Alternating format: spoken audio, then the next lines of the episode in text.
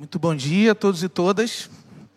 Graça, paz e bem da parte de Jesus a todos e todas vocês aqui e aos nossos irmãos e irmãs de casa ou de qualquer lugar que você estiver nesse momento. Gente querida, nós recebemos de Deus a responsabilidade nessa manhã de partilhar com vocês uma palavra a partir da carta de Paulo aos Filipenses. Então, acesse a sua Bíblia aí na carta de Paulo aos Filipenses, capítulo 4. No primeiro culto dessa manhã, o pastor André compartilhou o capítulo 4, versículo 4 até o 7. E a partir de agora eu passo a compartilhar com os irmãos e irmãs Filipenses capítulo 4, versículo 8 em diante. Para a gente fazer uma conversa sobre a alegria que é, na verdade, aquilo que o Senhor, nesse tempo, apesar de tudo, colocou no nosso coração, no coração da nossa equipe, da nossa comunidade, para a gente partilhar com vocês.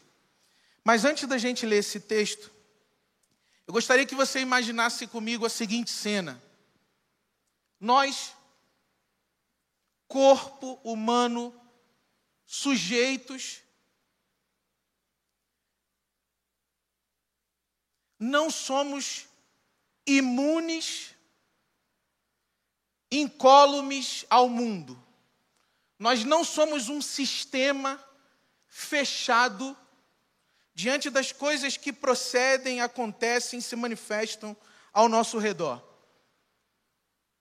A carta de Paulo aos Filipenses ensina que o clima fora, o ambiente fora, isso que nós estamos habitualmente chamando de circunstância, modifica sim o clima da alma, na alma, na subjetividade. Tudo o que acontece ao redor de nós, sobre nós, entre nós, de certa forma modela em nós um modo de crer, um modo de sentir, um modo de amar, um modo de agir. De sorte que, para o apóstolo Paulo, na carta aos Filipenses, nós somos um sistema aberto. O ser humano é um sistema aberto. Ele é uma relação entre o clima subjetivo, o clima espiritual e o ambiente. O apóstolo Paulo, que tem os seus pés acorrentados numa prisão romana, sabe que esse ambiente essas relações, as normas estabelecidas ali, modificam sim o seu modo de ser e estar no mundo. O apóstolo Paulo, que, por exemplo, se relaciona com a tradição judaica, sabe que a tradição judaica, esse ambiente tradicional, pode provocar nele certos modos de sentir a vida, de perceber a dor, de perceber o sofrimento, de perceber o outro. De sorte que para ele é inevitável que o clima do nosso coração entre numa relação com o clima do mundo. Você não consegue assistir uma notícia como a, a que a gente tem recebido na última semana sobre o desmoronamento de uma cidade como Petrópolis, por exemplo. Aliás, toda solidariedade aos meus irmãos e irmãs de Petrópolis, eu conheço bastante gente lá. Manifesto solidariedade em nome de Jesus, junto com a nossa igreja nesse momento a vocês. Mas você não consegue entrar em contato com esse clima, com essa notícia, e, de certa forma, vacinar o seu coração da entrada dessa informação. Você não consegue deixar de ser contagiado. Você não consegue deixar de ser afetado.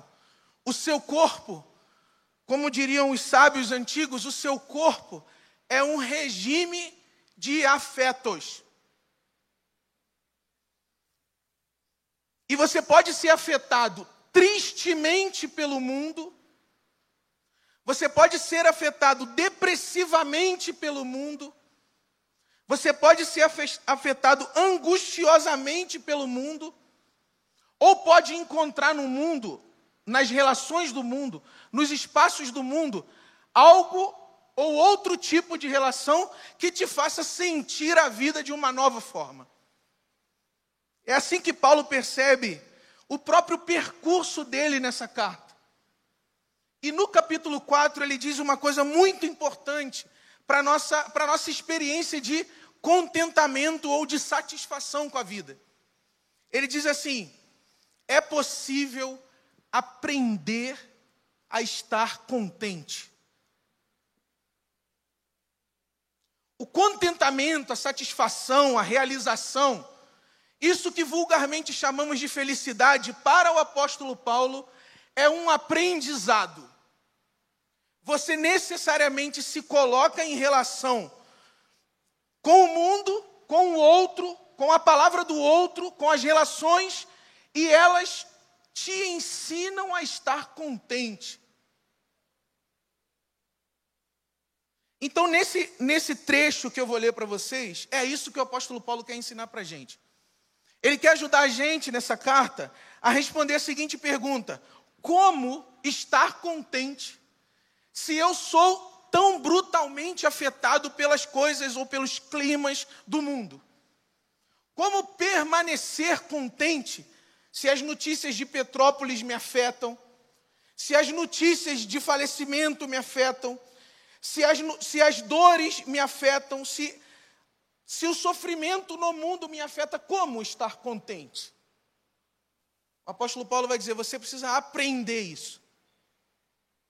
É um processo, você vai se encontrando no mundo, vai se situando no mundo, vai descobrindo como lidar com cada um dos eventos, com cada um dos acontecimentos, e de repente brota em você uma força a partir da qual você consegue uma espécie de uma linha de fuga dentro do mundo.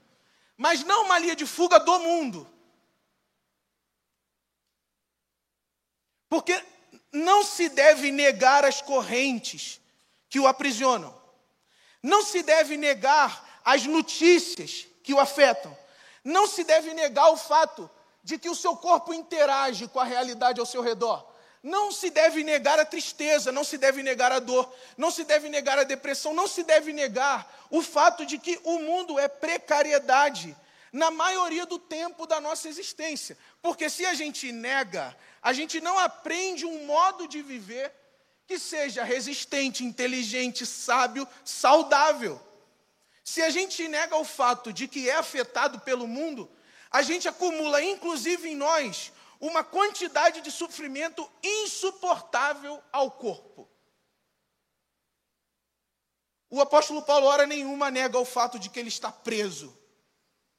Hora nenhuma ele, ele nega o fato de que na história dele, olha que coisa interessante na carta aos Filipenses.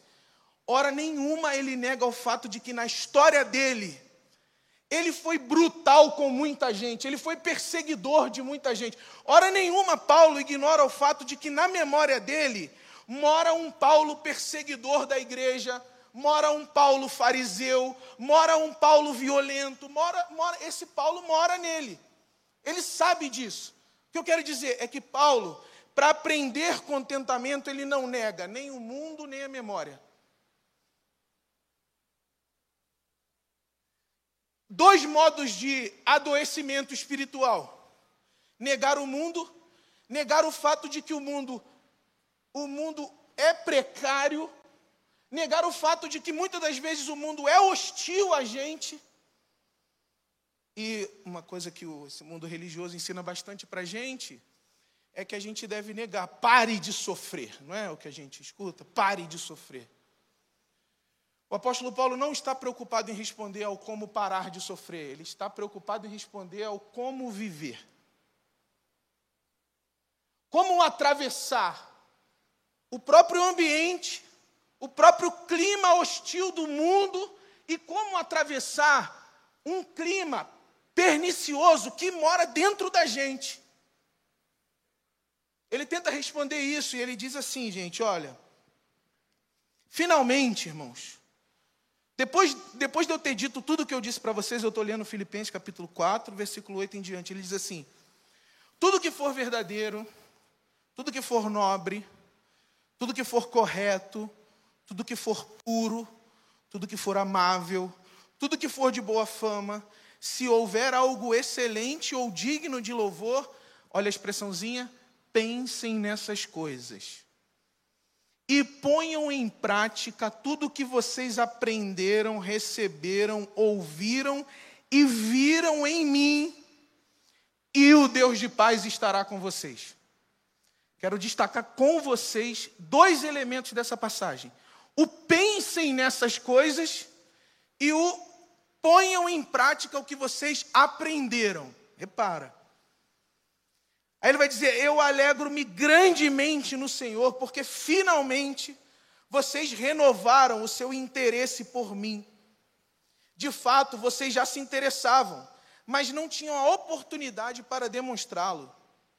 Não estou dizendo isso porque eu esteja necessitado. Agora, de novo, gente, olha, pois aprendi a adaptar-me a toda e qualquer situação. Pensem nessas coisas aprendam comigo, porque eu mesmo aprendi o quê?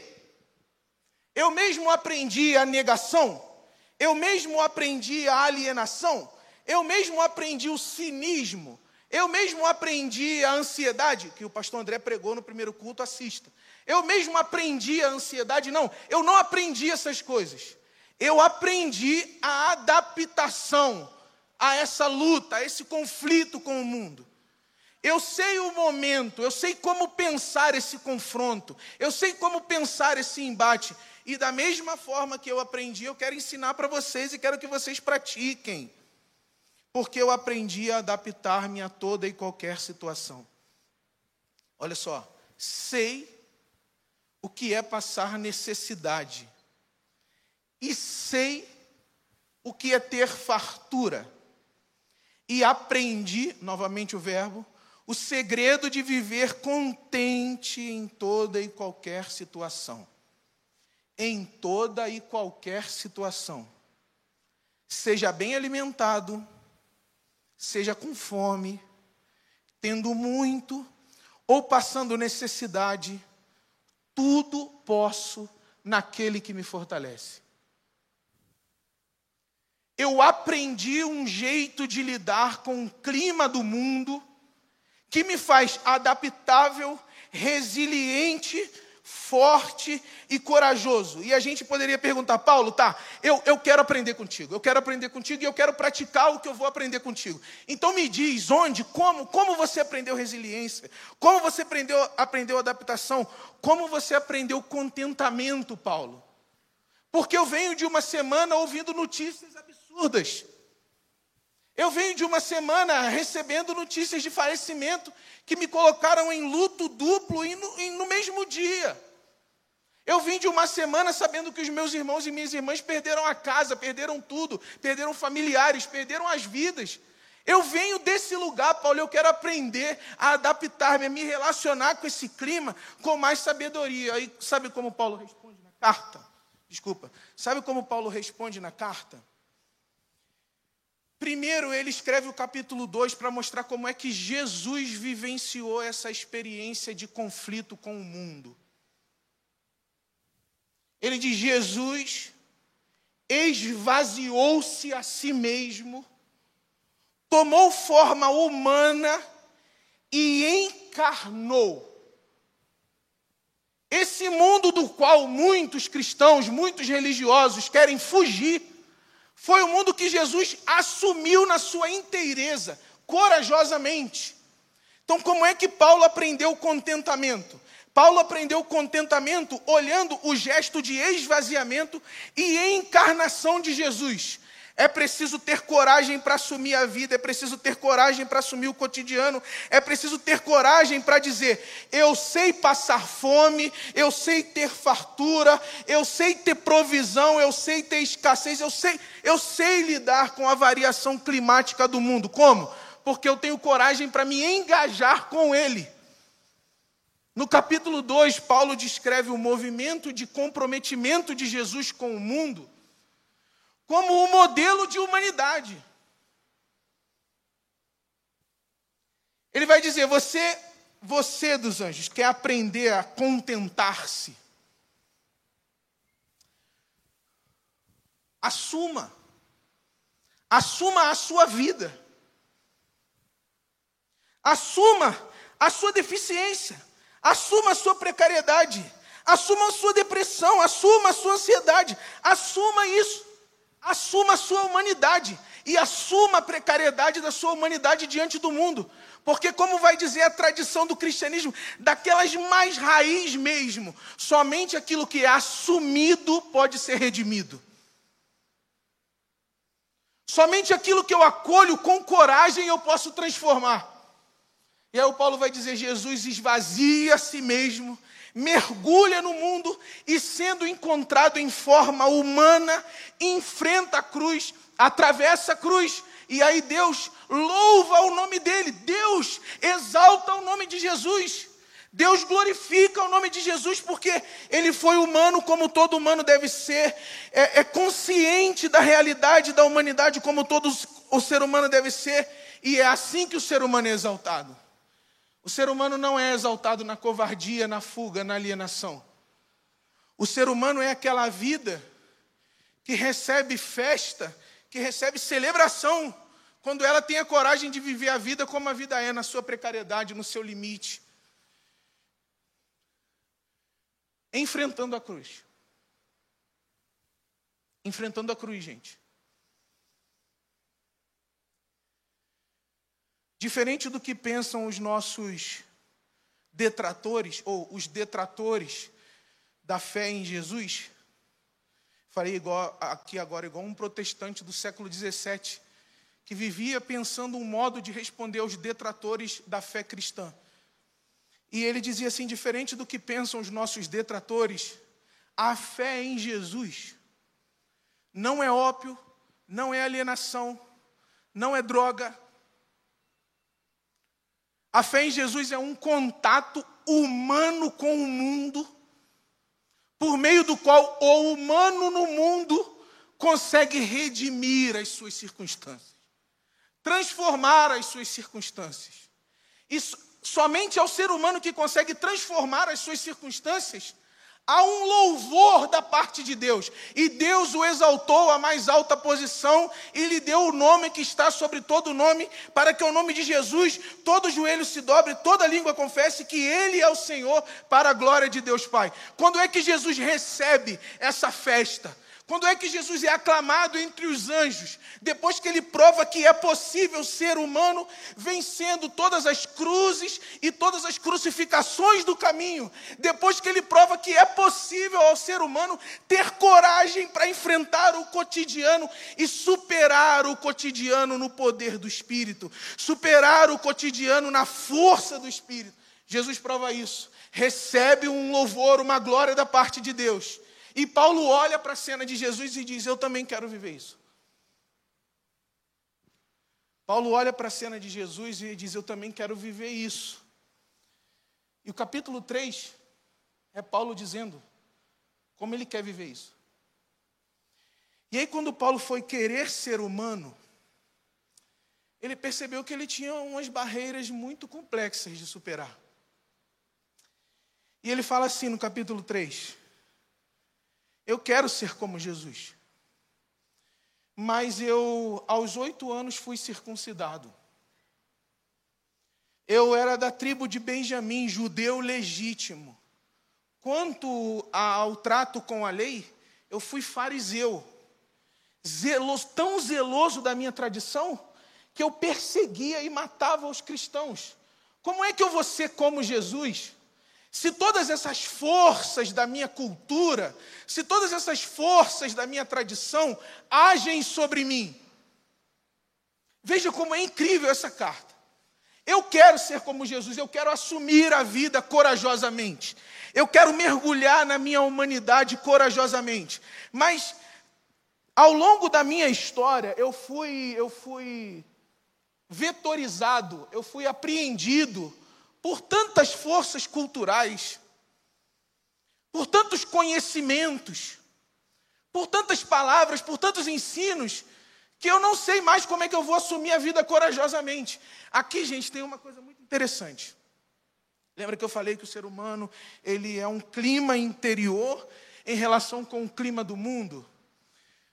É como se Paulo olhasse assim em volta e visse: caramba, eu estou preso a essa tradição, estou preso essa tradição, estou preso essa tradição, e ali, ali, amarrado a tudo que, ele, que ensinaram para ele sobre como ele deveria viver, amarrado a tudo que ensinaram para ele sobre como ele deveria se portar ali naquele lugar, ele recebe revelação de Jesus.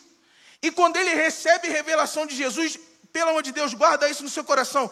Ele descobre o que é desejo e o que é dejeto. Ele descobre o que é lixo, o que é vida. Ele descobre o que é libertação por um lado e o que é cativeiro por outro. E ele diz: por causa da revelação de Jesus, eu aprendi e passei a considerar todas as coisas ao meu redor como lixo. O Claudinho teria coragem de falar a palavra na versão atualizada, mas eu não tenho coragem. Ele chama esterco, né, Claudinho? Na Bíblia atualizada do Ed, ele vai botar essa. Ele diz: agora eu sei o que, que é o desejo de Deus, agora eu sei o que, que é o dejeto do mundo. E é quando ele descobre o que, que ele pode chamar de desejo e o que, que ele pode chamar de esterco, que ele encontra uma experiência de libertação. Então, o que é que Paulo aprendeu sobre o contentamento? Em linhas gerais e muito rápidas. É que você não pode existir, você não pode existir para tentar satisfazer as exigências, as prescrições as moralidades dessas forças que vêm do exterior. A lei, a regra, a norma, a cultura, a expectativa do outro, a lógica da religião. Você não pode tentar viver assim, porque viver assim não gera contentamento. Viver assim transforma você num perseguidor de si mesmo, alienado de si mesmo e num perseguidor do outro. O Paulo está descobrindo que se ele continuasse vivendo para satisfazer as forças da tradição, as forças da religião, as forças étnicas da sua cultura, as forças subjetivas da sua cultura, ele seria um ser humano péssimo. Seria um ser humano péssimo. Para não ser um ser humano péssimo, ele descobriu que ele precisava se esvaziar de tudo que ele aprendeu. No meu esboço para essa mensagem, eu vou tentar desenhar uma coisa aqui para vocês. Tem um homenzinho no centro assim, e tem F1, F2, F3, F4 em volta desse homenzinho do centro. São as forças. Perdão, fiquei fraco falando de força. São as forças na cultura, são as forças fora, que ficam dizendo para a gente: mano, você precisa viver de tal jeito para ser feliz. Você precisa viver de tal jeito, você precisa cumprir com a expectativa X para ser feliz.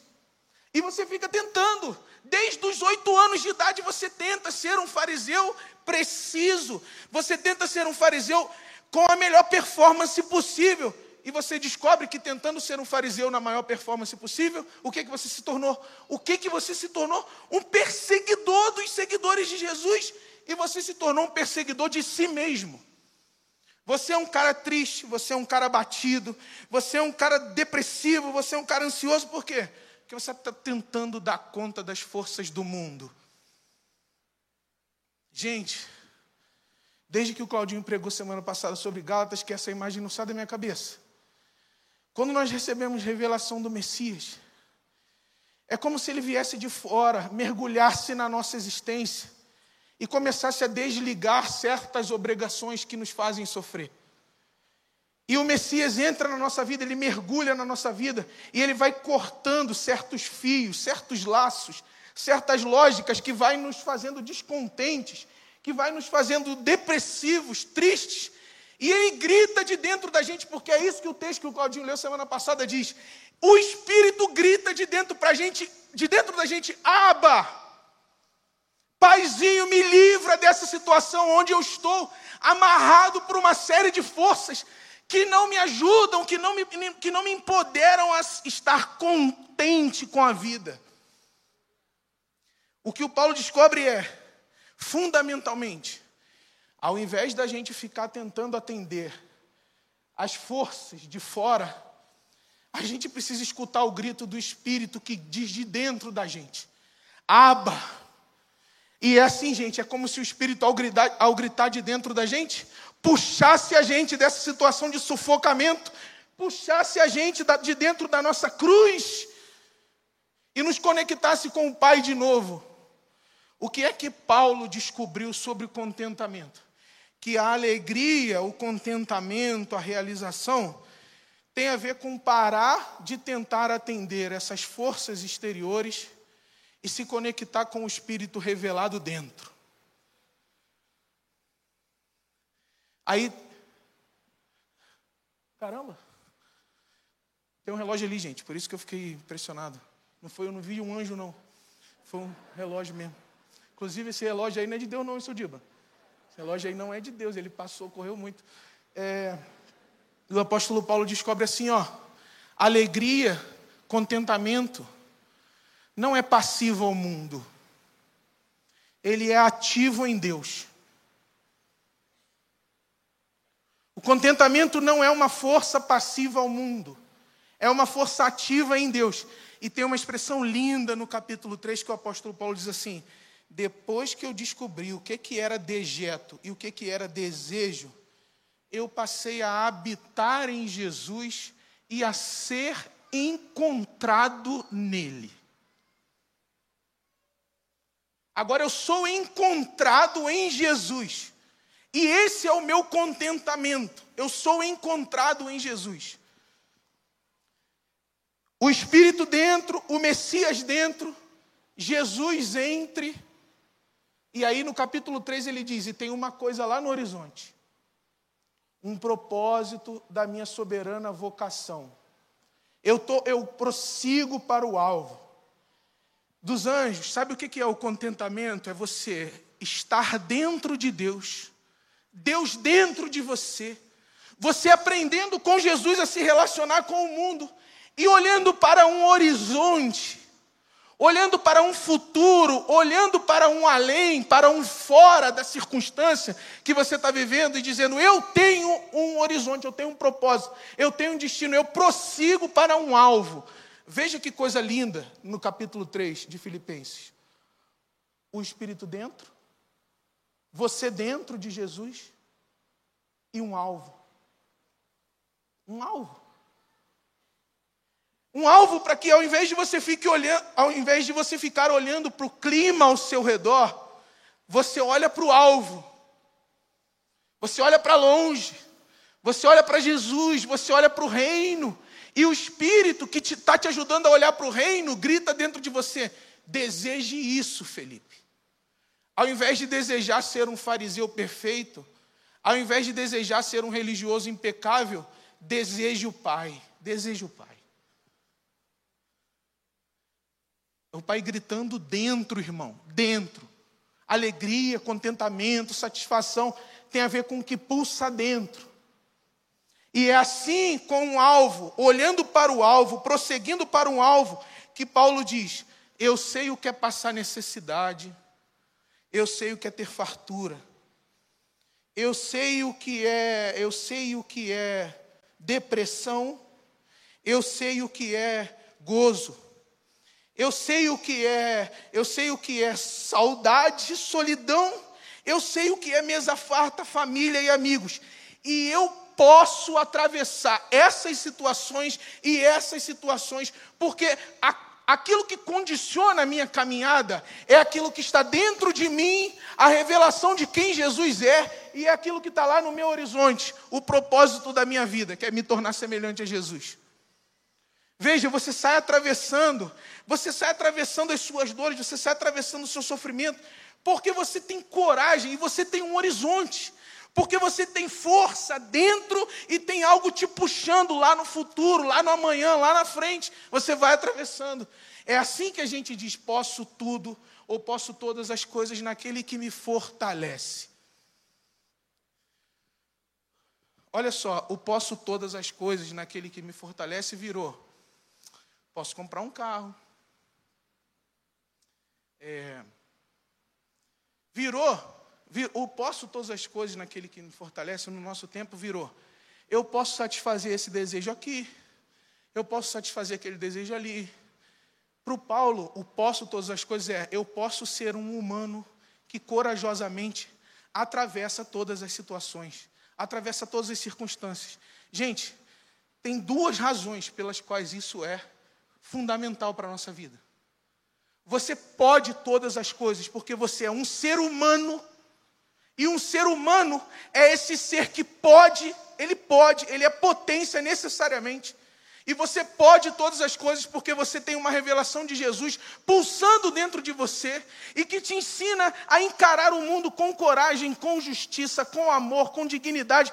É por isso que o apóstolo Paulo vai dizer: gente, vocês estão movidos no mundo por Jesus e por um alvo também chamado Jesus.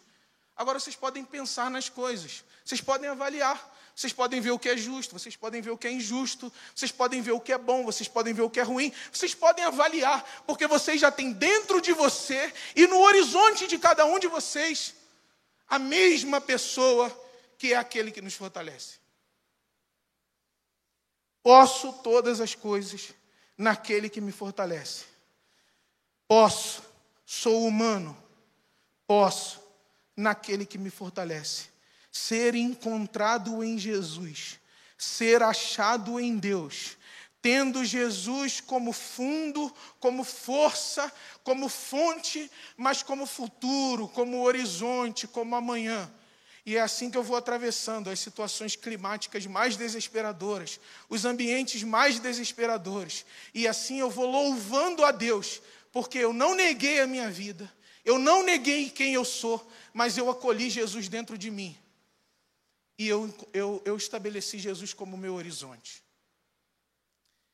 E aí eu sinto o apóstolo Paulo dizendo dos anjos: foi isso que eu aprendi.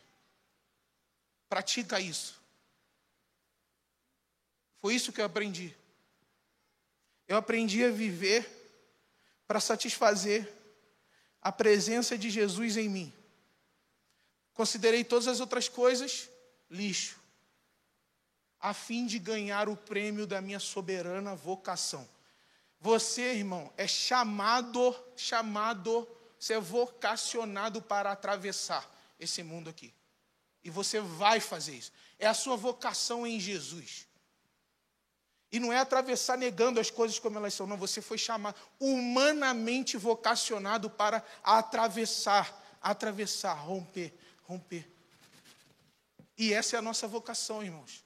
A nossa vocação é poder. A nossa vocação é poder. Não necessariamente o que a gente quer. Não necessariamente o que os outros querem de nós, isso menos ainda, irmão. Menos ainda.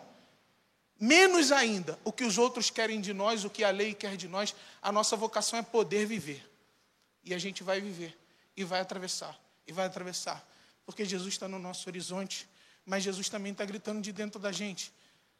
Você pode o Espírito está gritando de dentro da gente por esse encontro, o Espírito está clamando de dentro da gente por esse encontro. E, e esse Espírito que grita de dentro da gente, Aba, que chama pelo Pai, que chama pelo futuro, que chama pela redenção, é o Espírito que vai guindar a gente, vai puxar a gente, vai empoderar a gente, vai empurrar a gente na nossa travessia pelo mundo. Em nome de Jesus, em nome de Jesus. Amém, amém, amém. You.